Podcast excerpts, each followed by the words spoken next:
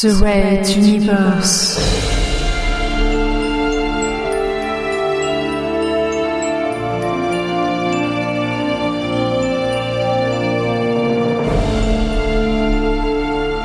La plus grande saga galactique jamais entendue en podcast.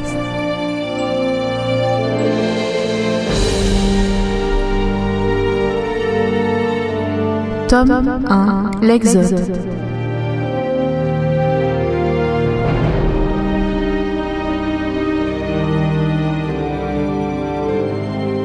Chapitre 1 L'envol de Materwan Deuxième partie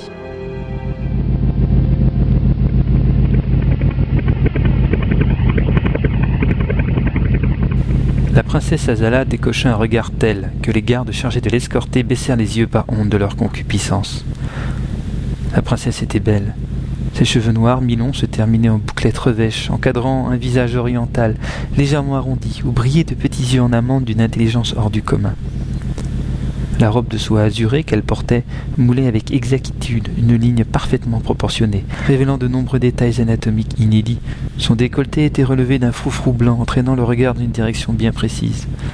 Pourtant, pas de très grande taille, il émanait de la princesse Azala une force de caractère et un contrôle de son maintien que des dizaines d'années de cours royaux avaient exalté au rang d'art.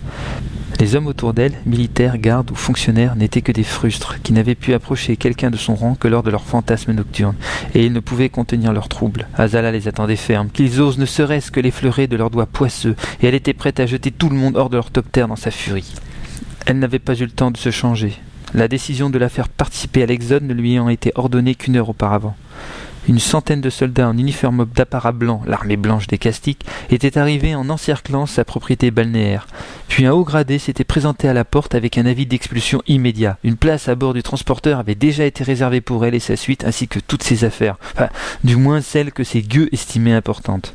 Et le temps que ses proches domestiques comprennent ce qui se passait, tout le monde était embarqué dans les véhicules de transport et la princesse se retrouvait en ballerine de maison entourée de bottes de combat à 100 mètres d'altitude. Cependant, ce n'était pas son départ obligatoire pour l'exode qui insupportait le plus Azala. Cela aurait pu être bien pire, on aurait pu la faire violer tous les jours au fond des geôles de la sinistre prison des montagnes, ou la noyer par 5000 mètres de profondeur dans l'abysse sans nom au large de l'équateur. Son gros problème était que son informateur dans l'entourage du redoutable contre-amiral Pophéus lui avait certifié qu'aucune action de ce genre n'était en préparation du côté de l'armée, d'autant que Pophéus ne pouvait risquer théoriquement de s'appuyer sur un contingent encore acquis aux idéaux de la royauté. 500 ans de roi, ça vous forge un consensus d'habitude, non? Et pourtant la décision fut prise, et pourtant les soldats vinrent, et pourtant la voici dans un transporteur paré pour l'exode. Son statut de fille aînée du dernier roi de Materwan ne semblait plus apte à la protéger. Tout au plus lui avait-on autorisé l'exode. Quant à son informateur, il semblait évident qu'il avait été démasqué ou retourné par Pophéus. Elle n'avait aucun moyen fiable de le savoir, et en s'étant troublé de fuite en avant du pouvoir, il était peut-être parti rejoindre son père dans l'abysse sans nom. Elle serra les dents, refluant une vague de tristesse.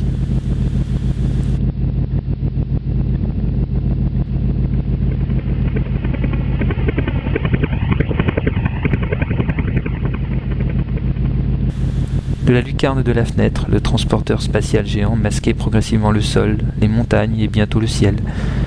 Elle prit une profonde inspiration. De nombreuses personnes allaient encore se rincer l'œil avant qu'elle ne puisse mettre une tenue plus adéquate à la situation.